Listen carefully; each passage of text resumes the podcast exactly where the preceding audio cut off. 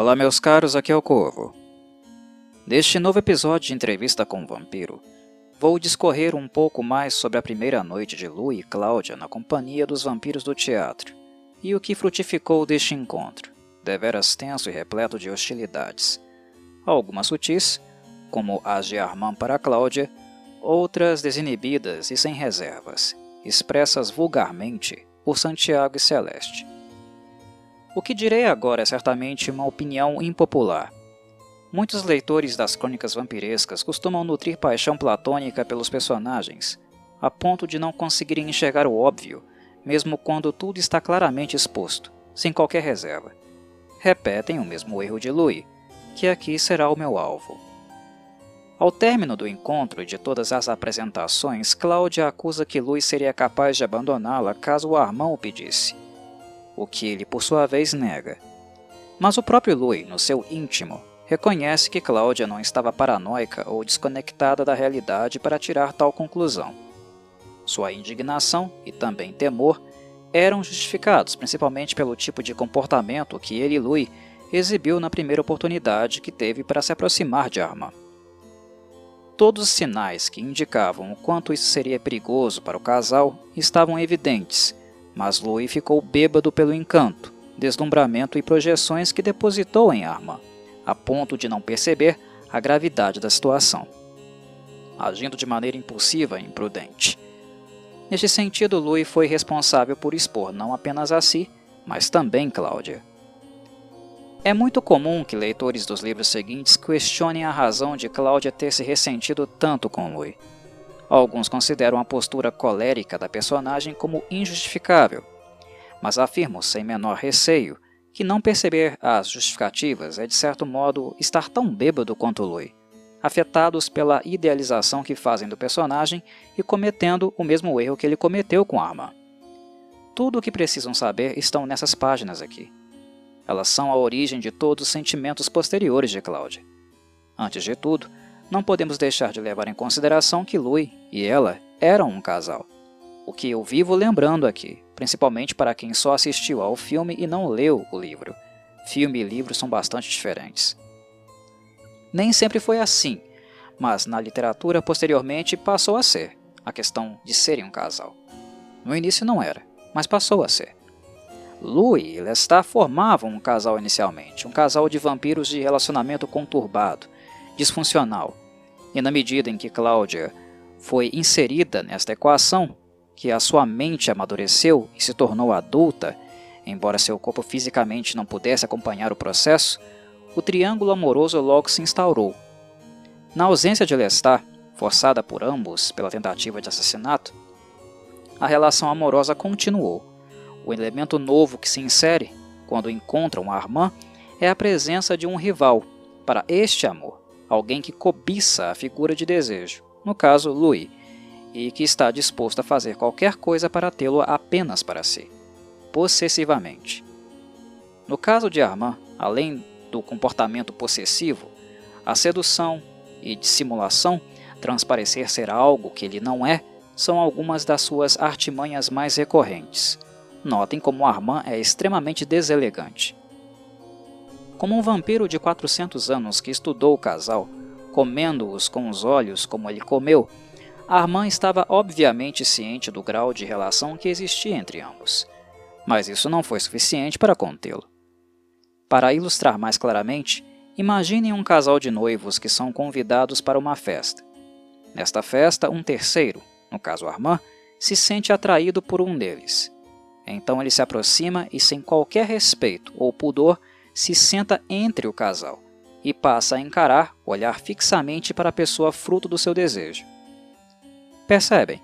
Não apenas baixo, vulgar e deselegante, Armand é alguém extremamente repugnante e vil.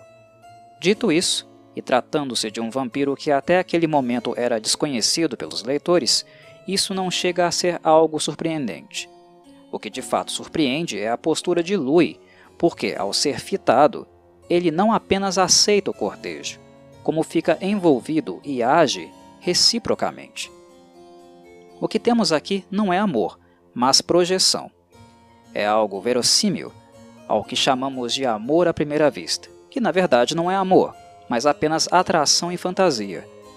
Não diz respeito a um conhecimento de causa ou reconhecimento do outro, mas apenas impressões superficiais e fabricadas pelo desejo. Armand flerta e Louis responde a isso. Já pensaram como é estar no lugar de Cláudia, assistindo a tudo isso? Louis fica completamente bêbado, não apenas pela aparência de Armand, reconhecidamente um vampiro que também foi transformado muito jovem, mas pela perspectiva daquilo que supostamente ele poderia suprir. As respostas para seus dilemas existenciais, todo o vazio e a amargura que ele sente, algo que dê sentido ao tormento de ser um vampiro. E cego por esta expectativa, Luiz se deixa levar a ponto de não perceber ou não dar peso suficiente para tudo o que acontecia ao redor. Não se dá conta de como Armand é indelicado e repugnante, e nem mesmo leva a sério toda a hostilidade que Santiago, Celeste e os demais vampiros dirigem a eles. Afogado em seu desejo de satisfação, satisfação daquilo que Cláudia não pode satisfazer sozinha, ao encontrar uma figura que supostamente poderia fazê-lo, algo que sequer havia sido comprovado naquele momento não estava certo, não estava esclarecido, Luiz solta a mão de Cláudia. Isso fica bastante evidente, e na minha concepção isso pode ser considerado traição. Naquela mesma noite, todos os vampiros do teatro mostraram a Lui o que realmente eram. Não havia nada de enigmático ou parcialmente dissimulado no comportamento de 99% deles. Até porque lhes falta refino até para isso. Eles são excessivamente rudes. O comportamento dos vampiros do teatro é bestial, rudimentar, fanático apegado a noções e regras que fazem com que todos se portem de maneira homogênea, como um gado que reza na mesma cartilha e abre mão da sua individualidade, daquilo que os faz serem únicos como indivíduos. Por exemplo, quando Celeste e Stelle começam a impor regras a Cláudia, dizendo a ela que deveria usar preto, tingir os cabelos, que os vampiros deveriam representar a escuridão da noite e serem fúnebres, como a morte que trazem para os mortais, esta atitude deixa bastante claro como eles são seres pequenos, atrofiados e patéticos. Luiz chega a perceber como as palavras que saem da boca de Celeste são virulentas, como também percebe toda a mentira e veneno abundante que corre nas de Santiago. Todos eram inimigos e apresentavam nitidamente uma ameaça. No caso do próprio Armand, além da postura de se colocar entre Louis e a pessoa que ele mesmo dizia tanto amar, Cláudia no caso, o que por si só já seria motivo suficiente para Lui desprezá-lo, outras provas da natureza vil do vampiro foram expostas. Vocês podem verificar isso na conversa que ambos tiveram sobre a existência ou não de um Deus e do mal, por consequência. Armand afirma que caso Deus não exista, não existiria também o pecado, o que assim justificaria todos os atos que ele e os vampiros do teatro faziam no palco todo aquele horror que previamente acompanhamos com uma jovem sendo assassinada por eles, em uma de suas apresentações. Armand afirma que se não há Deus, não há o pecado, e portanto o mal também não existe. E Louis discorda enfaticamente. Enfaticamente. Ele se dá conta que, na ausência de Deus, isso faria dos humanos as criaturas mais conscientes do universo, ou seja, as mais aptas a reconhecer o valor de uma vida, o que, obviamente, se intensifica ainda mais na condição de vampiro, de alguém que foi privado dela e continua existindo. Percebem como, mesmo na presença de um vampiro mais velho, ancestral, Luis se mostra alguém infinitamente mais maduro, sábio e esclarecido do que ele? Como o próprio Armand afirma, Louis morre quando mata. A cada gota de sangue derramado, ele purga, e isso faz dele diferente dessas bestas repugnantes do teatro, o que inclui o próprio Armand todos foram completamente digeridos pelas trevas, tornaram-se unos com ela, e não há mais nada neles que os diferencie.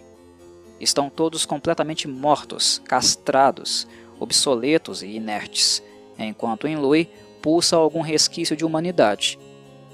Para um vampiro estéril, como Armand, isso é como uma luz no meio da treva absoluta, o único feixe luminoso capaz de conduzi-lo para fora dela. Ele é como um inseto que voa em direção a uma lâmpada quando a acendemos, e por isso ele se joga para cima de Lui tão vorazmente. Mas o que quero que percebam é como tudo isso está bastante claro e, em momento algum, está sendo dissimulado. Louis não se dá conta da gravidade da situação e de como seu comportamento vislumbrado e de fantasia é inaceitável, tosco e inconsequente. Racionalmente, a expectativa de encontrar refúgio em Armand é algo perfeitamente passível de ser dissipado já nos primeiros momentos com ele. O vampiro demonstra que não seria capaz de suprir a fome de Louis. Mas, mesmo com tudo isso exposto, Louis não abdica da sua fantasia. Ele insiste. Não se toca nem mesmo quando Santiago expõe que, entre os crimes que existem entre os vampiros, matar um semelhante era passível de ser punido com a destruição do infrator. A existência de Cláudia e a do próprio Louis estavam na guilhotina, e a única coisa que Santiago e Celeste aguardavam era um pretexto, uma pequena prova que confirmasse suas suspeitas, para que assim destruíssem estes vampiros que, embora mais jovens do que alguns deles, pulsavam de maneira muito mais alta do que suas carcaças pré-históricas e atrofiadas. Como se isso não fosse suficiente, Cláudia ainda revela a Louis a dissimulação de Armand. Na verdade, podemos chamar de coerção disfarçada de persuasão. Enquanto falava com Louis, Armand jamais deixou de manter contato mental com Cláudia.